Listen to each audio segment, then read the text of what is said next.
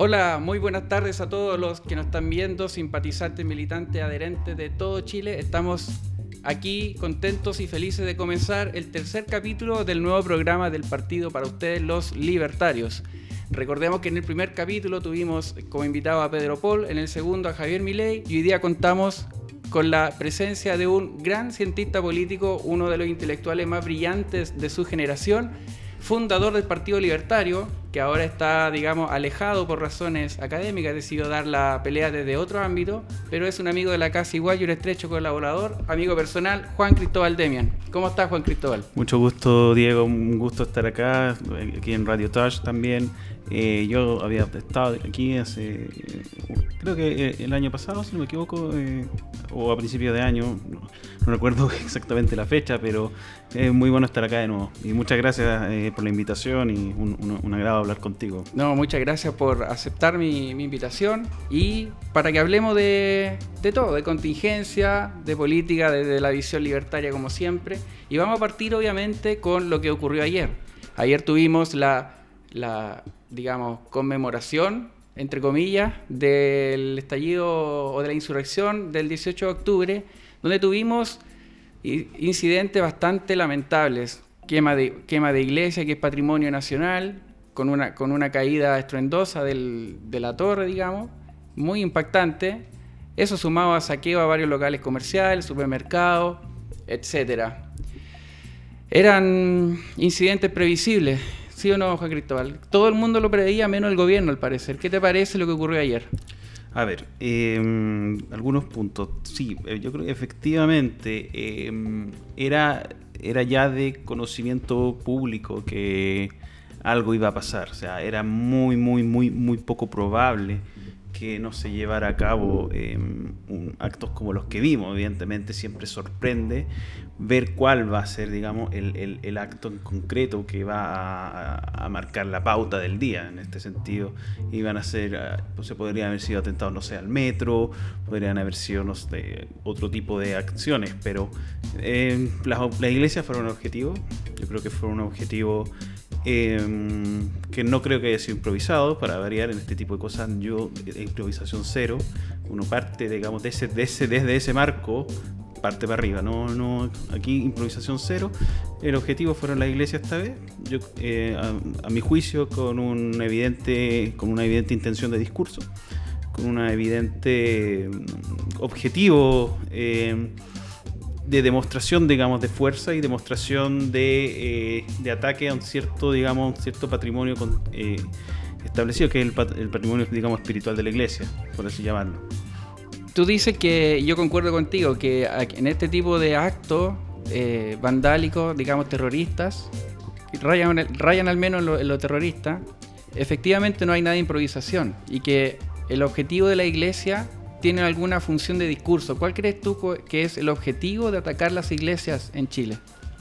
A ver, acá eh, es, evidente que el, en, una insurrección, insurrección del, tipo como la, como la podemos observar, o sea, en todas las insurrecciones que tienen este tipo de, de marco, de marco de cierto, cierto trasfondo y cierto proyecto político que un proyecto político de, derrocamiento del capitalismo, de la institucionalidad liberal burguesa y un largo etcétera, que son el, paquete de supermercado que ellos quieren borrar y poner otro. Siempre es necesario atacar la religión, a pesar que la religión pueda tener, eh, en este momento está viviendo una crisis muy profunda. Eh, la religión como tal, y esto va más allá del panorama chileno Evidentemente en Chile también tiene alguna, obviamente también tiene importancia, Chile es un país católico, etcétera, como muchos otros de la esfera eh, latinoamericana, eh, occidental si se quiere. pero el, ataque a la religión es muy importante. Es, muy importante porque es el, sustento, digamos, a nivel de cosmovisión eh, que, que ha sustentado, digamos, que, dio, o que dio el puntapié inicial o que lo que es el occidente que va a, tener, digamos, una, evolución hacia el capitalismo y, todo eso. Entonces había una relación, a pesar de que esa relación haya estado, digamos, media divorciada, digamos, ya el, chileno como tal ha dejado de ser creyente como lo, fue lo fuera en décadas atrás.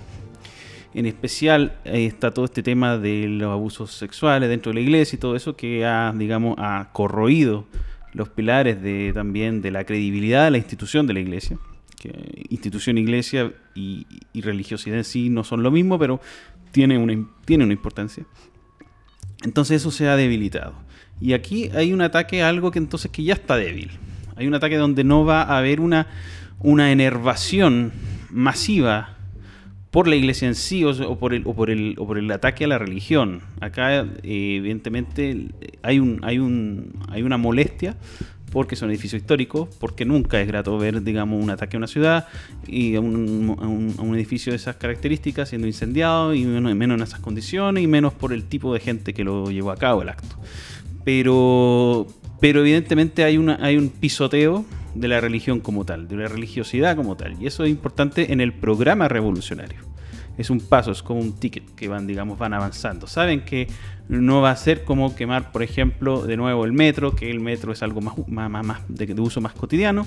La iglesia quizás no, pero sí, sí tiene, digamos, ese rol de golpear psicológicamente en un símbolo de ese tipo. O sea, la iglesia católica o la cristiandad como general vendría a ser la eh, el sustento valórico, si se quiere, de la sociedad occidental, que la, la cual está inserta Chile. Entonces, ¿tú crees que al atacar la religión, la religiosidad, las iglesias como símbolo, del punto de vista político y discursivo, apunta a eso, a derrumbar o atacar las bases del sistema que ellos quieren derrumbar? O sea, si atacamos a la base de una estructura, es mucho más fácil que pueda caer. ¿Estás de acuerdo con una expresión como esa? Exacto, son pilares que tienen que ver con el, modelo de, que ellos quieren, digamos, eh, dinamitar. Ahora, este modelo eh, está en par, es en parte descrito por ellos mismos. Digamos, ellos también arman un poquito la piñata a la que le quieren pegar, ¿no? que no es necesariamente tiene los elementos que el discurso de ellos dice, pero aquí hay, algo muy interesante. Ah, eh, si uno revisa algunos, digamos, eh, declaraciones de grupos radicalizados, por ejemplo, yo, suelo citar, y vamos a hablar de eso eh, en un rato más, suelo citar, por ejemplo, el caso de el, del, del, petitorio de, la, del feminismo, de las feministas radicales en la Universidad de Chile del año 2018, que tenía en particular que en una de sus eh, las partes donde definen, donde describen cuál es este modelo social que ellas rechazan, lo describen con el nombre de neoliberalismo. ¿Ya? Entonces tú tienes una, este, este es el argumento discursivo. Si tú tienes el neoliberalismo, ese es el título que le dan. Y ese neoliberalismo le incluyen elementos. Dentro de esos elementos están el capitalismo y la iglesia. Es decir, si tú te das cuenta, te, eh, el neoliberalismo, uno podría decir, ok, independiente del, origen del término y todo eso, podría ser una expresión del capitalismo. Pero no, acá lo que hay que hacer es poner el capitalismo por debajo del neoliberalismo. Lo mismo la iglesia. Entonces, e, e, ellos toman que el neoliberalismo es el conjunto, es como que agarran a una, en una olla y echan todo lo que desprecian y le ponen el nombre así, neoliberalismo por fuera. Eso es impropio, es, un, es una tergiversación una tergiversación propagandística y que se arma bajo la idea de que eh, el neoliberalismo es una especie de orden em, absolutamente, digamos, eh, inhumano, que incluye todos los elementos que son represores, todos. Eh, la, economía de mercado, la, la, la moral religiosa, etc. Entonces, eso es más fácil nombrar al enemigo de una forma que genera escosor porque sí. Claro, y por eso es que nombran también, le ponen una etiqueta más a cada expresión que representa lo que ellos quieren eliminar. Está el, macho, opresor, blanco, neoliberal, etcétera, liberal. Y así van, mm. van sumando todos los males de la sociedad. El patriarcado. el patriarcado, en, en, una sola gran concepto que obviamente, y casualmente, casualmente, ¿ah? esto es coincidencia, apuntan hacia el sector de la derecha siempre. Claro, evidentemente. Y, eso que no es de derecha ni de izquierda ni nada, pero bueno, es otro tema. Oye, y en este contexto revolucionario o, de insurrección que todavía no termina, por supuesto, ni siquiera sabemos si hemos llegado al punto culmine o al pic de, de, violencia, no sabemos aún. Esto está en curso, como dice la, palabra. ¿Qué te parece lo que le ocurrió a Daniel Jadwe en la Plaza Baquedano? que por si no saben los que nos están viendo, Daniel Jadwe fue a pasearse a la Plaza Baquedano a, no sé, a recibir el cariño de la gente, me imagino yo a intentar apropiarse de este movimiento para beneficio propio de su campaña presidencial. Pero grupos, no sabría decir si fue mayoritario o minoritario, pero eh, fue repudiado y fue echado. Y le gritaban cosas como, tú te enriqueces con la pobreza. ¿Qué te parece en ese contexto tan, eh, digamos, violento, confrontacional, que Daniel Jade, que es del Partido Comunista, haya recibido ese tipo de funa?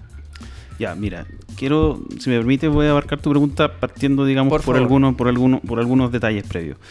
Eh, tú dices, no se ha llegado al, no sabemos si se va a llegar al pic. El pic es muy difícil de medir en este contexto y tiene que ver con lo que le pasó a Hadwe. El pic es muy difícil de medir porque la vanguardia, digamos, insurreccional en este momento, la batuta, como se le llama, la lleva el movimiento anarquista. El movimiento anarquista tiene, digamos, una doctrina de la revuelta, que no es revolución. En la revolución tú, vas, tú llevas tus fuerzas para derrocar al gobierno y tomar el poder de una forma, digamos, consciente y, para tener un mañana establecido con ciertos parámetros. En la revuelta tú no, tú no tienes eso, en la revuelta tú tienes, digamos, el, caos. Es el caos inmediato, con obviamente con ciertos fines propagandísticos, pero el caos es, más importante en, el momento mismo.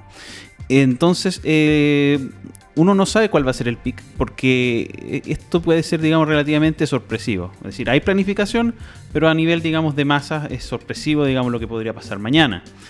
Eh, el movimiento anarco no, no, tampoco está solo. Los, movimientos de, de, barras bravas de, y todo lo que tiene que implica una revolución molecular, como se le denomina a esto en términos más académicos, eh, tiene distintos elementos y, el, y uno de estos elementos son eh, los movimientos populares, los movimientos, digamos, que tienen que ver con J. Lautaro y otro tipo de elementos que, que en algún momento tuvieron, digamos, en, en, el origen de su historia una vinculación con el Partido Comunista.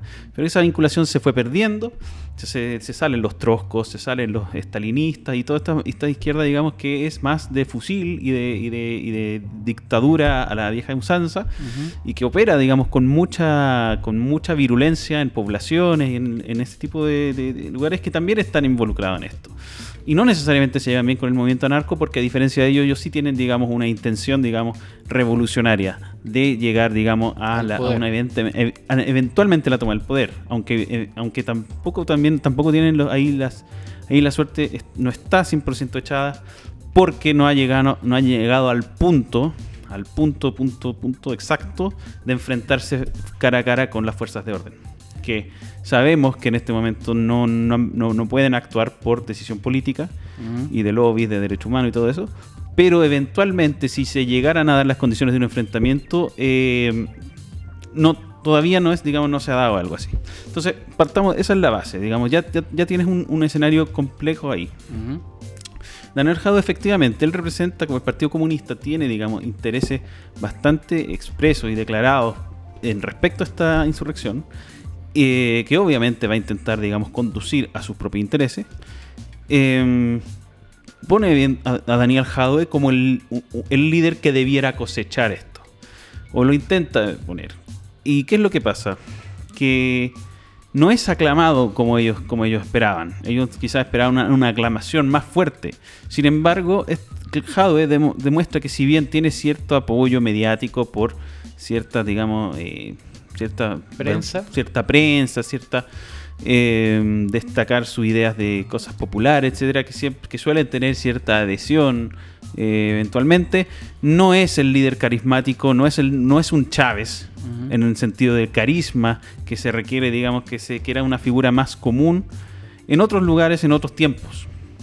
En esta, revolución molecular se basa en, en la subjetividad de las personas, en el desprecio a la clase política. Y eso incluso creo que eh, evidentemente hasta la derecha que se opone a la, insurrección lo comparte. Ese desprecio a la clase, a, lo que se denomina clase política, que es un concepto igual interesante, porque llamar a los políticos como clase es una eh, es, como un poquito un lenguaje un poco marxista también. Pero eh, hay un desprecio entonces a todos los políticos incluyendo a Jadwe, incluyendo al Partido Comunista, porque el Partido Comunista es cierto, tiene mucho manejo territorial, como ellos lo dicen, y poco apoyo electoral. Y ese poco apoyo electoral también tiene que ver con el hecho de que la palabra comunista eh, o, se los ve como oportunista y todo ese tipo de cosas, y genera, digamos, esta molestia. Ya, entonces, llegando al punto, ¿qué es lo que pasó? Eh, Jadwe sí es, expulsado por el, por, digamos, por los sectores más radicalizados, sean trosco, anarco, etcétera. Y, es expulsado. Y si hay algo que, si bien tenía cierto apoyo, cierta gente que se tomó selfies con él y lo apoyaban, tú tienes un elemento muy que, te lo dice todo. Jadwe no fue defendido. Aunque hubiera tenido simpatizantes, no fue defendido. Fue defendido solamente por, su, por los que iban obviamente con él, su, su séquito. ¿Tú dices no fue defendido por la cúpula del Partido Comunista? No, no, no, no, me refiero ahí en el lugar. Por la gente. Claro, ah, no fue protegido por la gente. Él tuvo que arrancar, salió corriendo. Le pegaron a sus acompañantes. Creo que a él también le pegaron. No, no, no, no, no estoy seguro si le llegó el golpe a él, pero eh, pero no fue defendido. O sea, incluso si tenía simpatizante ahí, no lo defendieron. Es decir, eso te demuestra que hay una el, Partido Comunista no domina del todo esta fuerza, digamos, tan cruda que se, que se vive al menos en esos momentos. El Partido Comunista busca otras vías, digamos, y, igual va a intentar tomar, cosechar la vía electoral. Eh, y necesita un líder semi pseudo populista, populista, o sea, populista sí es en, en, en, su en el tema de programático, Daniel Jaude, pero no es populista en el sentido carismático de una persona que, encanta y fascina a la gente. Las no, no, eso no lo tiene. Eh, pero sí necesita, digamos, este discursillo alrededor de él, porque, porque lo que Jaude ha logrado es, es que la gente, que algunas personas se olviden de que es comunista o que pertenece al Partido Comunista. Y ahí entra algo que es, que es el tema del famoso tema del que alguien no es ni de izquierda ni de derecha. Porque el rechazo a los políticos no significa que tú no eres ni izquierda ni de derecha. Eso tiene que ver con, eh, con cuáles son los principios que tú quieres ver implantados en un país. Y eso, evidentemente, se va, lo quieras o no, desconozcas o no cuáles son sus orígenes, aunque no hayas leído un libro en tu vida. Si tú dices que crees en tal o cual cosa, aunque lo hayas escuchado de, de, por, de, la vecina, por ejemplo, bueno, eso, eso que dijiste, por muy básico que sea, tiene un fundamento, un fundamento político, que, que se, asocia a la derecha o a la izquierda. Claro. Lo, que, lo quieras o no. Entonces, eh, eso es una, es una es, solamente un aprovechamiento de la molestia de la gente con la corrupción y ese tipo de cosas, lo cual es, evidentemente, dicho sea paso, bastante válido. Pero querer adjudicarle, a no ser de izquierda ni derecha, a llevar a cabo un proyecto insurreccional, eh, y decir que no es de izquierda ni de derecha es totalmente tirado a las mechas. Pues. Claro, o sea, en el fondo la, gente asume ciertas demandas, ciertos discursos, sin saber a ciencia cierta, muchos de ellos, de dónde proviene tal o cual principio, por así decirlo. Es decir, aunque sea de izquierda o de derecha, si tú apoyas X cosa, va a tener, va a, va a ser eh, afín a los, a principios o al programa de, ese, de esa corriente, por así decirlo. Oye, y en ese contexto ya, estamos claros que está, por lo que tú dices, yo puedo inferir que la hegemonía de la calle en este momento la tiene los sectores más anárquicos, ¿cierto? No sé si a sistema o antisistema, ahí me lo podrá aclarar, pero la, la, izquierda, digamos, del Partido Comunista más tradicional, si se quiere, está tratando de disputar esta hegemonía justamente para capitalizar y llegar con Daniel Jaude al poder. Eso se ha visto otras veces en este tipo de procesos en la historia. Es así, ¿no? Mira, con tantas cabezas, nunca se había, creo, a mí, en, mi, punto de vista, nunca se había visto. Okay. Por lo general, cuando sigues la idea de las vanguardias clásicas, leninismo, etcétera, sí, tú puedes llevar incluso, incluso tú lo puedes tirar el chicle a esta forma de neomarxismo, el, marxismo cultural, como le llaman, y, por ejemplo, en Estados Unidos, eh, se podría intentar, aunque Estados Unidos tampoco tiene, digamos, la consistencia de lo que le está pasando. Ellos están importando en su país, están importando el modelo insurreccional chileno. Haciendo escuela. Exacto.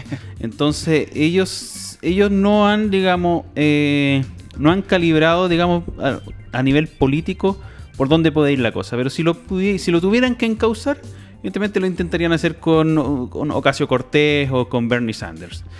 Em, y eso y ahí digamos tiene opera mucho lo que es el, la llegada digamos por los medios de comunicación por las universidades por los grupos estudiantiles y ese tipo de cosas Pero acá en Chile la cosa es, aún más escabrosa que en Estados Unidos. Es mucho más, digamos, el, pulso abajo es bastante, digamos, más incandescente. Entonces hay, hay, hay, un poco más de incertidumbre, al menos en la pugna interna que tienen. Entonces no, es, no le es tan fácil a un sector sistémico de la, de la izquierda que aunque pueda, digamos, eh, dominar, eh, eventualmente pueden llegar al poder. No estoy diciendo que tampoco no puedan hacerlo, eventualmente podrían, digamos, eh, hacerlo.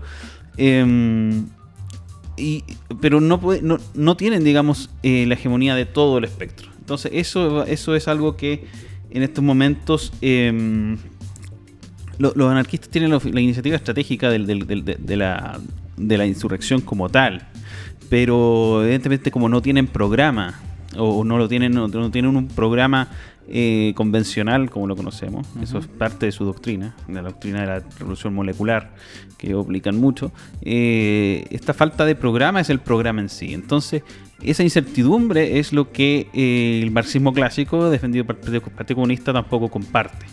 Y ahí es donde se viene la, eterna pugna de los anarquistas y los marxistas. Mm. De los anarquistas que que intentan, digamos, llegar a este estado, este estado, digamos, utópico em, en, el, acto insurreccional en sí, en el, en el aquí y ahora. que esa es como, digamos, una, forma de verlo. Que, pero el, marxismo no, el marxismo necesita el proceso, necesita un proceso, digamos, con más etapas, con más, eh, con más proyección, etcétera. Y en esa pugna es donde, digamos, una vez que se, quedan solos y, eliminan a la derecha de un país, como el caso de la Revolución Rusa, se empieza, digamos, la purga interna. Em, pero ese, digamos, ese es, el, ese es el, mapa que tiene, digamos, en este momento. Ok, o sea, eh, nuevamente se están disputando el poder eh, marxismo clásico y anarquismo como en otras ocasiones, pero con matices más bien vinculados al, a la posmodernidad, a la izquierda moderna, al neomarxismo. Exactamente. Pero sin embargo yo me he podido percatar, yo, soy un asiduo observador de los muros de las calles, eh, porque eso da, el pulso de lo que está ocurriendo realmente, donde debajo de rayados o simplemente es esa es la imagen donde se ve un símbolo de la A, anarquismo, de anarquía, y el símbolo del comunismo juntos, a, la misma altura. Eso yo, desde mi poca conocimiento, lo interpreto como que están trabajando unidos en esta insurrección. No necesariamente porque la hoz y el martillo... Eh, la hoz y el martillo no siempre se lo han arrogado solamente los, los marxistas ah. los marxistas puros. Em, eh, el anarcocomunismo como, como tal eh, también ha tenido, digamos, una, una, una, evolución donde hay ciertos, ciertos matices que son, digamos, reconciliatorios.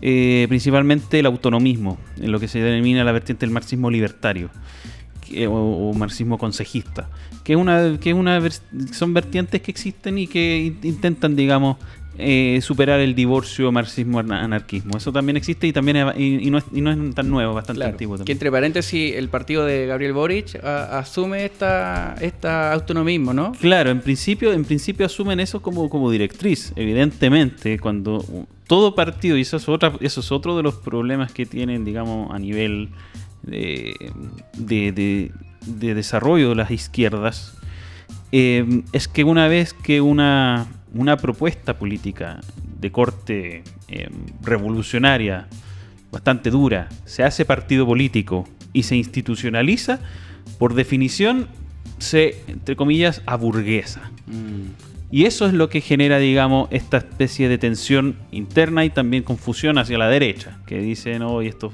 eh, son, digamos, estos niñitos revolucionarios, etcétera. Sí, pero igual son, son más radicales que lo que había antes. Lo que pasa es que no los estás leyendo bien. Mm. Y por otro lado, evidentemente, desde el punto de vista de lo que es la calle y la insurrección, quedan, digamos, al, quedan en el centro. Entonces, eso es, pero, pero la matriz, digamos, eh, del autonomismo de Boric y compañía sí es esa. Exactamente. Oye, y a propósito que mencionaste esto del anarcocomunismo y de la calle, una de las cosas que a mí me ha llamado la atención es que desde el primer día, desde el 18 de octubre, o, los primeros días, una de las pocas organizaciones que está ahí mismo en la Plaza Baquedano incentivando todas estas protestas y eventuales desmanes, no, no, no sabría decir si ellos son efectivamente, es el grupo Ucamau que es un grupo eh, que tú lo podrás explicar mejor porque entiendo que lo has estudiado un poco, pero ellos usan los colores rojo y negro en su simbología, que son eh, del anarco eh, comunismo o anarcosindicalismo. ¿Qué te parece el grupo Ucamao y su...? En, realidad no ellos, ellos no, ellos no son del, de la vertiente anarco, diría yo. Para nada. De hecho, recuerda que el MIR también tenía los mismos colores.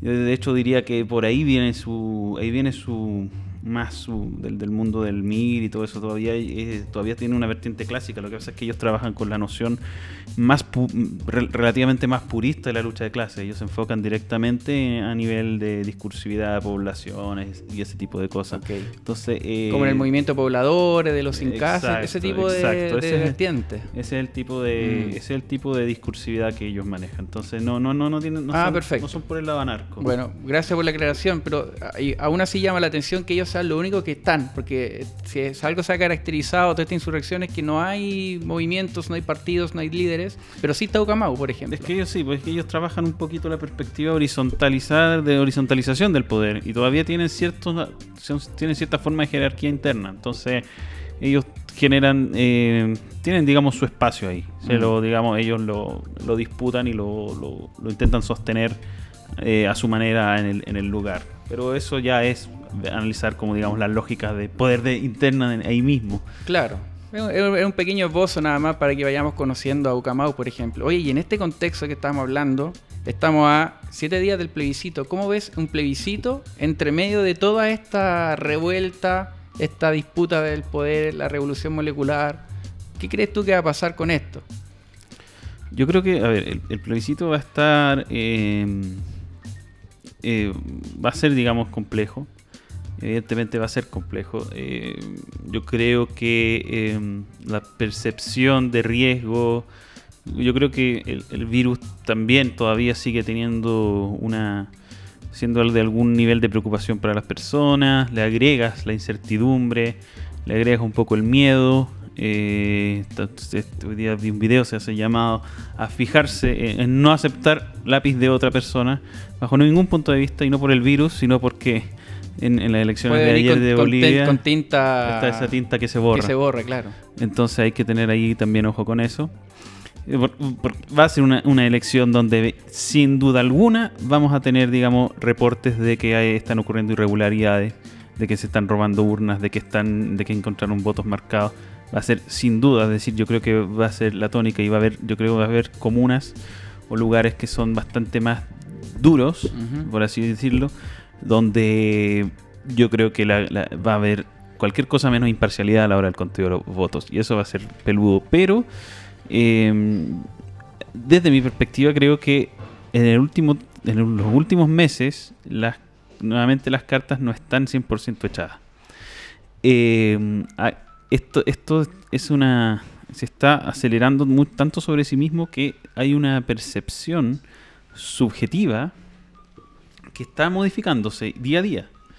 Em, y, evidentemente hechos como los de ayer debilitan mucho, ser, quiera o no, a la, a, la, opción, digamos, de la prueba. La debilitan, debilitan discursivamente. Em, y, y, es por eso que los políticos tradicionales, digamos, ahora están llamando a que no haya violencia y como renegando de que ellos sí eh, lo incentivaron en un principio o al menos guardaron silencio. Eh, es parte de eso, ¿no? Lo que pasa es que yo creo que los políticos, eh, independiente de lo que intenten hacer con el cambio constitucional, em, yo, yo creo que no van a salir, digamos, evidentemente sabemos que no van a salir bien parados.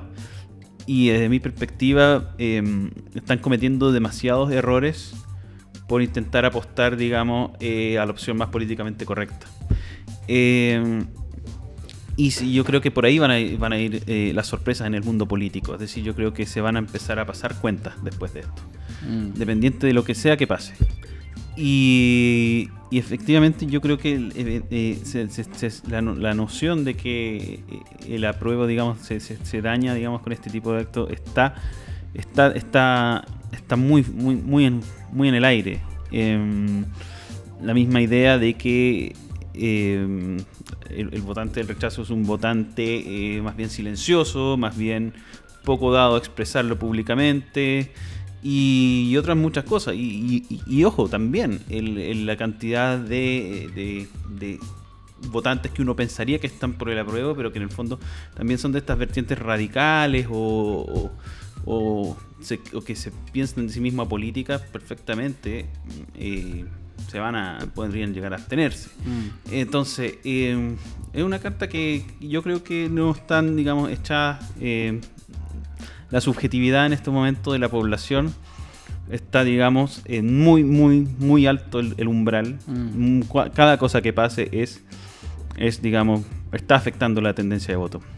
Sí, y claro, y tú, tú mencionabas que el votante del rechazo tiende a ser una mayoría silenciosa, que no se manifiesta, que no se expresa, pero sin embargo, el sábado pasado hubo una marcha multitudinaria, hablan de 40.000 personas, algo que es muy poco habitual en el sector de la derecha. ¿Qué te parece esa reacción?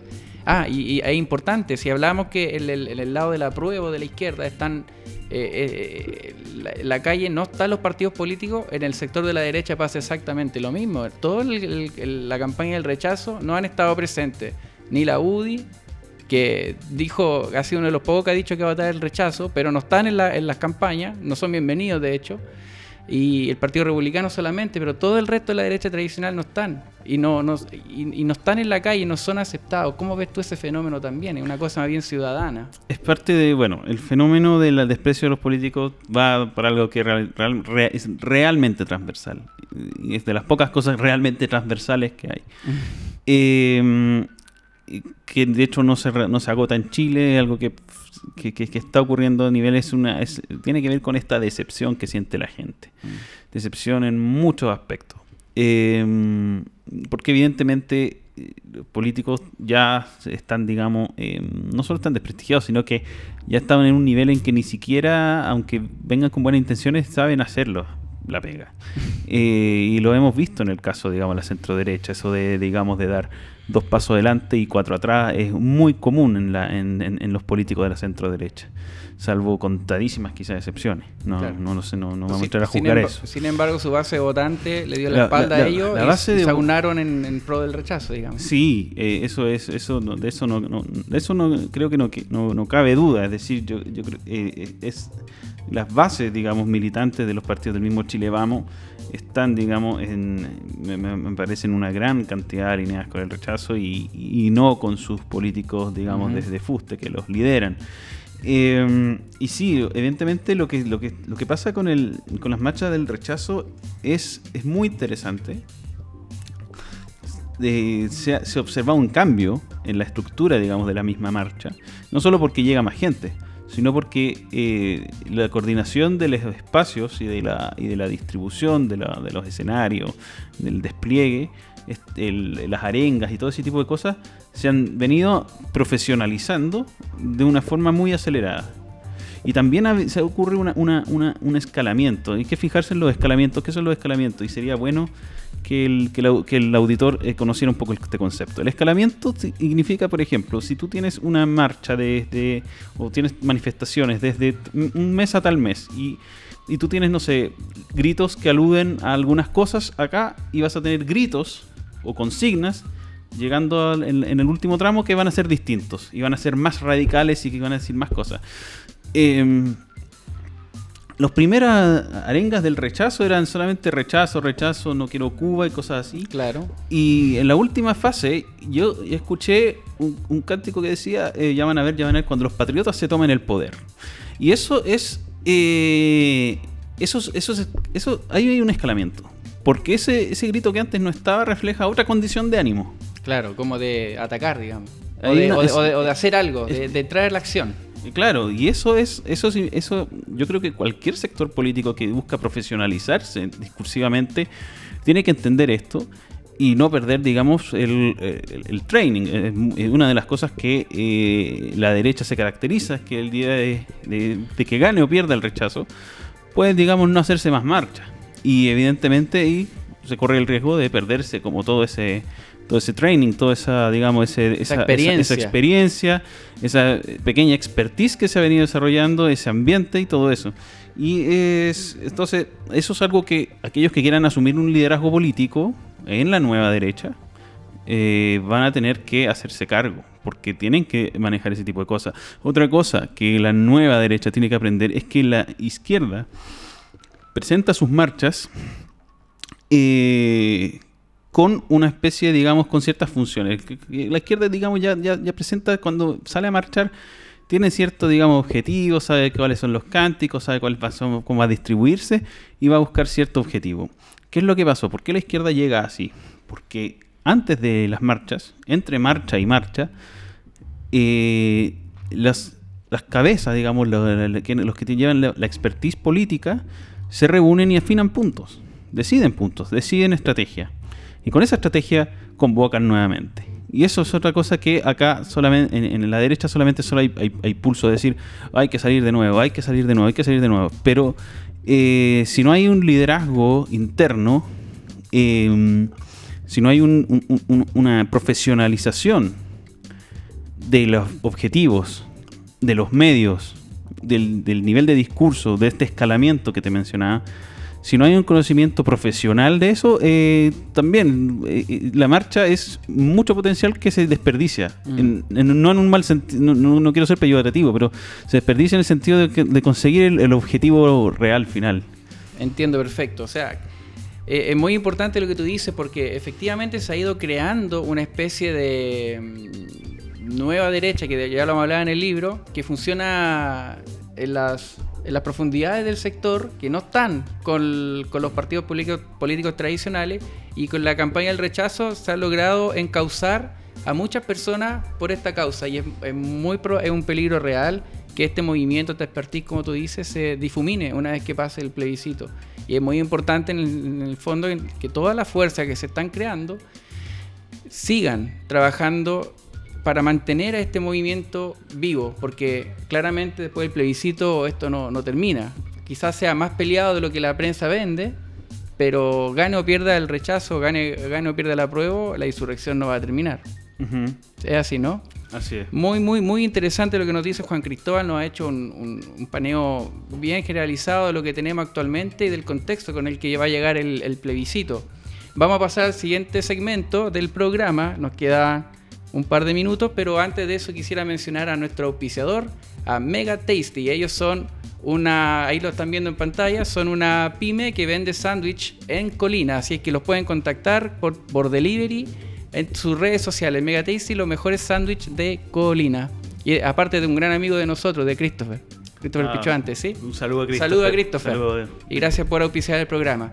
Bueno, como les contábamos, Juan Cristóbal es parte del Centro de Estudio Libertario, él es el director de investigación y hace muy poco tiempo, hace muy pocas semanas, el Centro de Estudio Libertario publicó un libro que vendría a ser la primera obra de esta nueva intelectualidad que como yo le llamo, y donde Juan Cristóbal es uno de los principales eh, exponentes, no sé si lo logran ver bien, pero el libro se llama Nueva Derecha, una alternativa en curso, y aquí Juan Cristóbal nos va a contar un poco ¿De qué trata? Entiendo que son un grupo de ensayos con distintos autores, yo los conozco bien a casi todos, y son muy, buena, muy buenos académicos en general.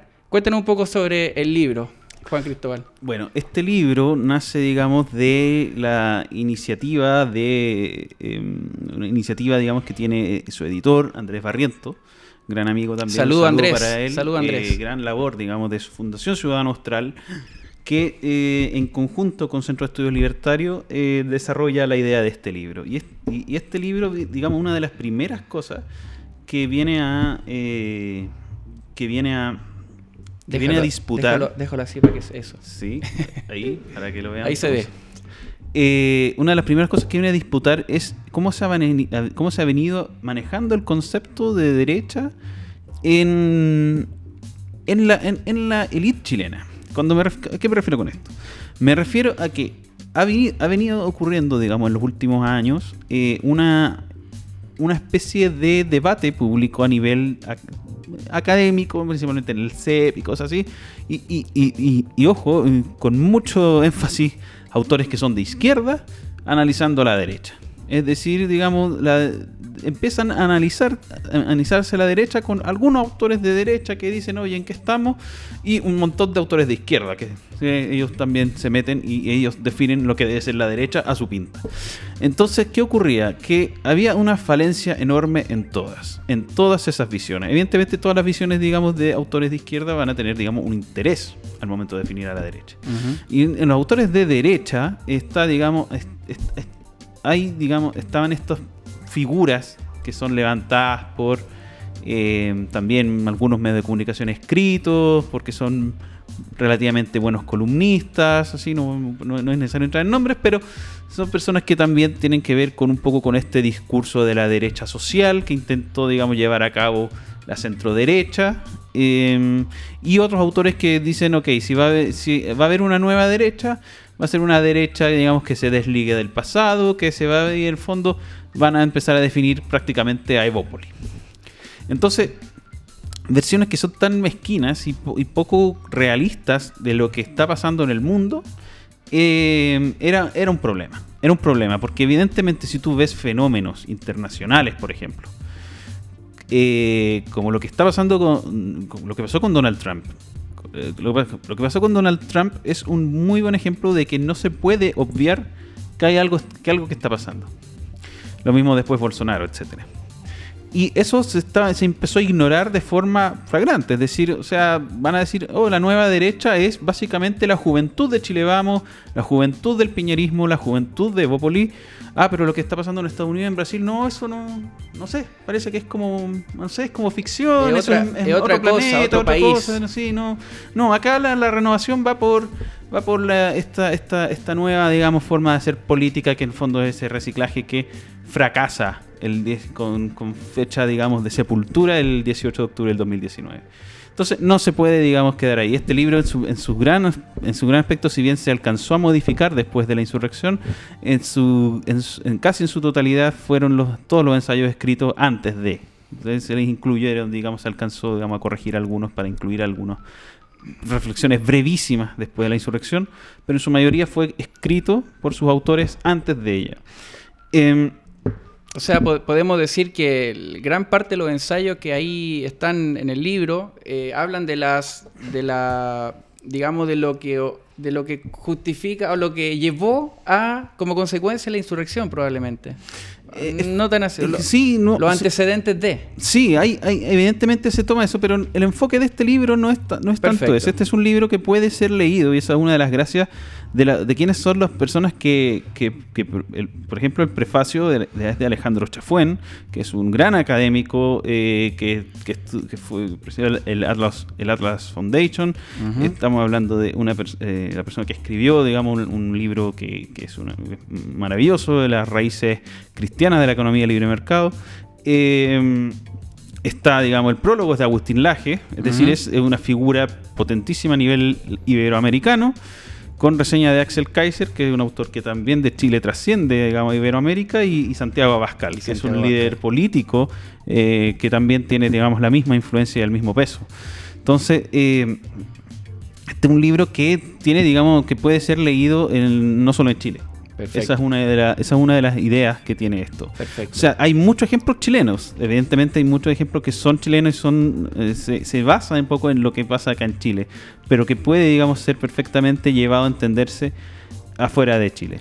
Eh, el, el, ensayo que abre este libro es eh, mi ensayo, personalmente, que se llama Em, el origen de una nueva derecha y... Te, me adelantaste un poquito que te iba a preguntar sobre tu ensayo, pero antes ah, de eso quería preguntarte si era posible, o sea, como son distintos ensayos de distintos autores, si es posible trazar una línea en común con esos autores o definir, así muy a grosso modo, qué vendría siendo la nueva derecha, esta alternativa en curso Mira, aquí en Chile. Acá es un libro que básicamente es introductorio el fenómeno de nueva derecha, tal como lo venimos plasmando, es un fenómeno que eh, aún le falta mucha madurez. Y madurez no solo, digamos, a nivel orgánica política, sino también teórica. Eh, la, gracia de ensayos, los ensayos que aquí vienen, eh, que me parece que la, selección de estos ensayos tiene un valor, digamos, invaluable en sí mismo, es que presenta temáticas que se estaban ignorando, cada una por sí sola temáticas que no estaban siendo abordadas en ningún eh, eh, por ningún por nadie que estuviera hablando de evolución de, la evolución política de Chile en, en la, ni en la prensa ni en, en los think tanks de centro derecha ni, ni nada de eso.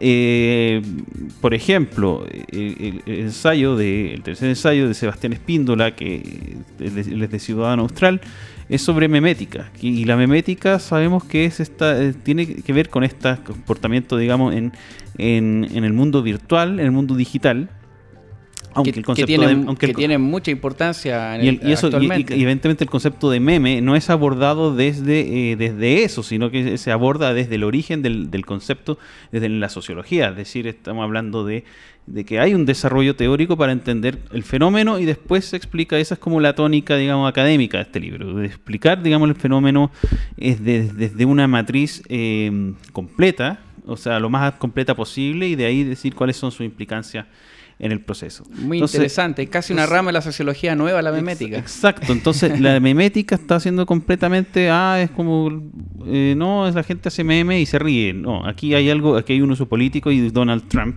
valga de nuevo el, ejemplo, eh, su círculo, digamos, sabe perfectamente, Bolsonaro también, sabe perfectamente cómo funciona el fenómeno. Lo tienen estudiadísimo. Eh, porque cuando se toma la política en serio, eso se estudia, porque es transforma, son, el meme ocupado, digamos, de forma sistemática, pensada y estratégica, es un medio de cambio de percepción de la realidad. Así es. Eso es, eh, eh, y eso es, potentísimo. Em, el ensayo de, de, Danilo Silva incluye, digamos, es, eh, él, es cristiano evangélico, incluye, digamos, la perspectiva de lo evangélico en esta nueva derecha. Y es algo que es importantísimo y que habla muy bien del, del nivel, digamos, de debate democrático también que se da en, el, en, en, en esta, digamos, en las distintas planteamientos de la nueva derecha. Es decir, aquí hay que incluir, digamos, elementos que al momento de verse rezagados de esta máquina insurreccional, dicen, oye, aquí compartimos ciertos valores, aquí hay que escuchar a estos grupos, hay que saber qué piensan, hay que saber y hay que ver cuál es su aporte. Y Danilo, Danilo lo que hacen, por ejemplo, en su ensayo, es, es, explicar por qué, eh, por qué el mundo cristiano evangélico adopta cierta postura, cuál es su historia y cuáles han sido sus aportes en ello. Entonces, son cada, cada, cada, cada capítulo eh, abarca un tema mm. que no ha sido explorado con el respeto que se, que se necesita en, en, tema, en el tema del debate nacional. Claro, todo, muy eh, importante para entender la sociedad actual y además eh, en el sector, en la nueva derecha, como dice, para ocupar el título del libro, hay distintas corrientes que tienen que ser estudiadas y, no simplemente caer en, el simplismo como lo hacen, bueno, la prensa, y entre otros, de decir que los evangélicos son simples conservadores, que, que no quieren que nada cambie. Es mucho más profundo que eso y ahí en el libro está explicado a profundidad. Vaya redundancia. Ahora cuéntanos un poco más, eh, si quieres ahondar en tu propio ensayo para, para los auditores, sin hacer mucho spoiler, la idea es que lo, lo claro, evidentemente. Eh, bueno, ¿cómo se llama tu ensayo? Mi, ensayo es El origen de una nueva derecha. Em, cuando me refiero al origen, básicamente, obviamente me refiero al, al origen evidentemente concreto, pero también lo que hago es una revisión, una revisión de, doctrinaria, el, elemental, de, de qué hablamos cuando hablamos de derecha. Y, lo que hablamos de derecha, eh, si bien no quiero hacer, digamos, el spoiler de así, ustedes van a tener que leerlo, cuáles son las familias de la derecha y todo eso que viene, digamos, descrito aquí. Pero yo, pero yo creo que, claro, es necesario, digamos, hacer cierto, un spoiler mínimo por, para poder, digamos, ilustrar un poco a la gente del tema. Para que se, se motiven y lo compren. Eh, eh, claramente, aquí, aquí es posible hablar de derecha o de izquierda, eso es un, eso es un, eso es un tema en sí mismo. los conceptos de izquierda y derecha han estado disputadísimos. Y, me refiero a disputado en el sentido de que hay gente que ya no quiere utilizar esos conceptos. Y con razones muy, muy válidas incluso. Em, pero como incluso explica, eh, porque Agustín en su Agustín Laje en su en su prólogo también toca ese tema y lo hace con palabras que encontré, digamos, por, por, sorpresa, eh, muy muy muy concordantes con las mías. Em, evidentemente hay un atajo eh, psicopolítico que te lleva a, orientarte hacia ciertos valores o hacia ciertos otros si tú utilizas los vocablos izquierda o derecha. Y eso también, a mi sentir, es eh, perfectamente válido y perfectamente útil en este contexto. Em, y, los valores de que si uno se puede identificar con la derecha siempre tienen que ir ligados a ciertos principios. Por ejemplo, el principio de que el ser humano, eh, como tiene una desigualdad existencial. Es decir, existe el ser humano tiene, y tiene, digamos, ciertas desigualdades que son, no son necesariamente producto del, del arbitrio o la injusticia, sino que también tiene que ver con lo que el ser humano logra, capaz, es capaz de hacer por condiciones naturales en la vida.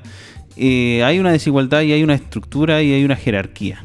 Y esa jerarquía es un concepto que, que, es natural y que es propio general del mundo de la derecha. En segundo lugar, la derecha eh, tiene una reticencia a esta idea, digamos, del dominio absoluto de toda la humanidad por un solo eh, por una sola visión. Es decir, eh, aquí en, general la, derecha ha tenido, digamos, un cierto freno. Eso, eso se llama particularismo. No, no, eh, no, los voy a, digamos, aquí no vamos a hablar tanto de, tecnicismos politológicos. Eso están, están en el libro y se explican.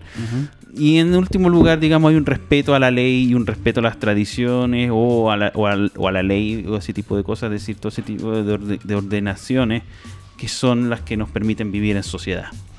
Esos, esos son, digamos, los pilares que, yo creo que cualquier derechista, o, derechista o, algunos afín, va a sentir, digamos, cierta inclinación por ese lado y va a reconocerse en ese espectro. Perfecto. ¿Este libro lo lanzaron cuándo, Juan Cristóbal? ¿Hace dos semanas? Este libro sí fue, fue lanzado finalmente hace dos semanas. Costó que viera que, fuera. Me, imagino por qué. Que fuera dado a luz. costó porque, claro, evidentemente hay otros eh, sectores que publican, digamos, al día siguiente, pero aquí hay, pero ahí ser, a nuestro sector a veces le complica publicar con más rapidez. Pero bueno, son cosas que pasan. El, eh, producto ya. Lo importante que ya está. Y está en. No sé si puedo hacer el spoiler. después, después lo decimos, eso para cerrar. Ah, tengo, tengo toda la pauta pensada en mi, en mi mente, Juan Cristóbal. Oye, ¿y cómo ha sido recibido este libro por la derecha tradicional? Llámese UDI, RN, los think tank que ya todos conocemos. O, no has tenido mayor interacción con ellos? en lo personal, eh, no, eh, creo que la persona para preguntarle eso es Andrés, que es el encargado, el editor del libro, que se ha encargado, digamos, ¿Qué, de esos ¿Qué te ha comunicado él así como Pero, a grandes rasgos? a grandes rasgos hay una, hay una, hay un interés, eh, hay sorpresa, hay sorpresa, interés. Hay así como, ¿quiénes son estos cabros? ¿De dónde salieron? y, evidentemente eso es una de las cosas más importantes de este libro, porque en este libro no hay lo que se denomina verdaderamente la élite. Aquí no hay, mm. eh, no hay autores. Bueno, obviamente ahí está solamente valga un par de excepciones de, personas que ya tienen cierto, por ejemplo, Carlos Gómez, que él es eh, de, la, de, la de, Economía y Sociedad, que es esta... Eh, la revista de, José, Piñera. José Piñera. Entonces, él es una persona, digamos, que ya tiene, digamos, un Chicago Boy, ya tiene su su, su, rol establecido, digamos, y está José Antonio Cast, que es entrevistado. Es decir, son las dos personas que, digamos, que son mayores, eh, con, con, respeto, son más mayores en, en, en, el libro, pero el resto son, son en general personas mucho más jóvenes.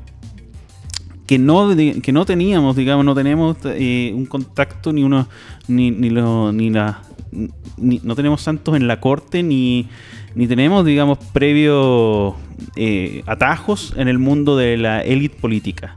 Y es muy interesante hablar de esto porque la derecha, por lo general, para el público, para, para la persona, siempre se asocia que ser de derecha tiene que ver con un alto estatus económico, todas las redes, digamos, a su favor, todo el dinero a, favor de uno, y eso es una mentira, digamos, pero absoluta, que hay que, digamos, hay que negar, pero con mayúscula. Así es. Aquí, eh, cuando hablamos de derecho, no se habla de una defensa, cierto, cierta élite socioeconómica. Es como lo que dije recién, los valores de derecho son, son ideológicos y se pueden describir de esa manera pero eh, y eso lo puede tener cualquier persona y, lo hemos visto cualquier persona de cualquier estrato social de cualquier lugar de Chile puede ser de esos valores y se ha visto se ha visto porque cuando cuando digamos cuando llega este tipo de, de, discurso, de este tipo de, de, mensaje a sus manos, a sus ojos, esas personas se alegran y, y forman parte, de, y quieren formar parte de lo que se está haciendo. Así es. Bueno, y el Partido Libertario sigue esa misma tónica. El Partido Libertario no hay nadie de élite. No, de hecho, nos cierran las puertas en todos lados o, no, o nos ningunean. O, bueno, eso va a ir cambiando con el tiempo, así que ustedes nos ayudan a crecer y consolidarnos. Juan Cristóbal Demian, la nueva derecha, una alternativa en curso. Voy a darle crédito a todos los autores, si me permiten. Bueno, Juan Cristóbal sale como autor principal, porque este ensayo es el más largo, ¿no? Sí, como, ¿Y, y, y cuánta referencia tiene? Como 100. Tiene harta bibliografía, tienes unas cuantas páginas de bibliografía. Sí, sí, son como 100 más o menos la, cuando la última vez que lo son, Son como 100 páginas mi, mi ensayo, ah, un poco más. Bueno, Juan, Juan Cristóbal Demian, Danilo Silva, Sebastián Espíndola, Nicolás Palma, Anderson Riverol y José León, ahí yo no los conozco, ya algún día espero tener la posibilidad. Carlos Gómez, José Antonio Casco en una entrevista con un prefacio de Alejandro Chafuen, prólogo de Agustín Laje, ¿Y qué más? ¿Cómo se llama esto?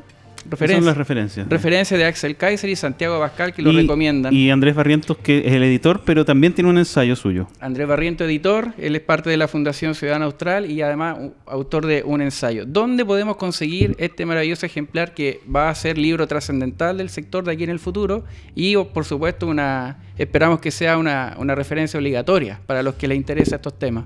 Bueno, este libro está lo, lo pueden adquirir ustedes entrando a www.nuevaderecha.cl no puede ser más fácil el link. Ustedes entran en ese link, nueva, www.nuevaderecha.cl y ahí entran, digamos, y tienen el carrito listo para llegar y pedir su copia. Muy fácil. ¿Qué, precio tiene Juan Cristóbal? Eh, a, 15.990. 15.990 con despacho a domicilio, con despacho a domicilio. Y, todo el tema. A cualquier parte de Chile y el mundo. Sí, El, caso del mundo, ah. el caso de Chile por ahora sí, el, mundo lo estamos tratando, lo, estamos, estamos en el trabajo porque... Bueno, exageré un poco, pero... Repito, este, este trabajo se está... Se, se, se, se, no solo se escribió, sino que se produjo y se está incluso, digamos, eh, se está trabajando todo a pulso.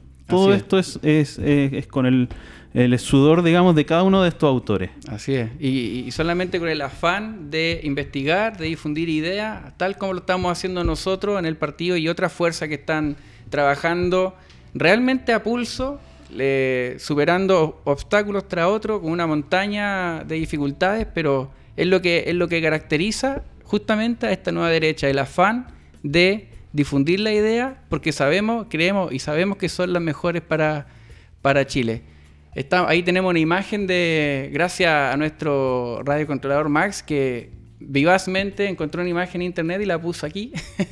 Muy bien, muchas gracias. Estamos en tiempo Maximiliano, ¿no? Sí, bueno. Ha sido muy interesante, siempre un agrado conversar con Juan Cristóbal porque, como le digo, es uno de los intelectuales, de la nueva camada de intelectuales más importantes del sector que hay que eh, tratarlo con cariño, cuidarlo y lo necesitamos mucho tiempo más trabajando para, nosotros y para el sector. Muchas gracias Juan Cristóbal, gracias por tu tiempo, gracias a todos los que nos escucharon. Este programa va a quedar luego en la, en la fanpage de nuestro partido para que lo puedan ver cuando ustedes quieran y adquieran el libro, de verdad que es eh, totalmente recomendable. ¿Algunas palabras para cerrar? No, o muchas gracias a ti, Diego. Nuevamente una gran conversación muy, y muchas gracias a Radio Touch por la, por la hospitalidad. Y eso, solamente eh, les recomiendo leerlo, no porque, no porque lo escriba yo, sino porque realmente espero, digamos, que sea un aporte al, debate que ustedes puedan tener con sus cercanos en su casa y acercarse, digamos, a, instancias de, diálogo y colaboración social, que son una de las cosas que son importantes para salir del problema en el que estamos. Así es. Bueno, estamos cerrando. Muchas gracias por estar aquí. El próximo domingo, el plebiscito, recuerde votar rechazo nulo o convención como quiera, yo voy a votar nulo, pero votemos informados, vayamos en familia, en calma, llevemos nuestro propio lápiz de pasta eh, y con medidas sanitarias. Acompaña a su adulto mayor, a su vecino adulto mayor que quiera votar, porque necesitamos los votos de todos. Si todos votamos, más posibilidades tenemos de ganar y darle un portazo realmente la cara a los políticos y a su proceso que nos tiene así como nos tiene. Muchas gracias Juan Cristóbal, muchas gracias a todos y nos vemos el próximo lunes analizando lo que ocurrió precisamente en el plebiscito. Hasta luego, muchas gracias.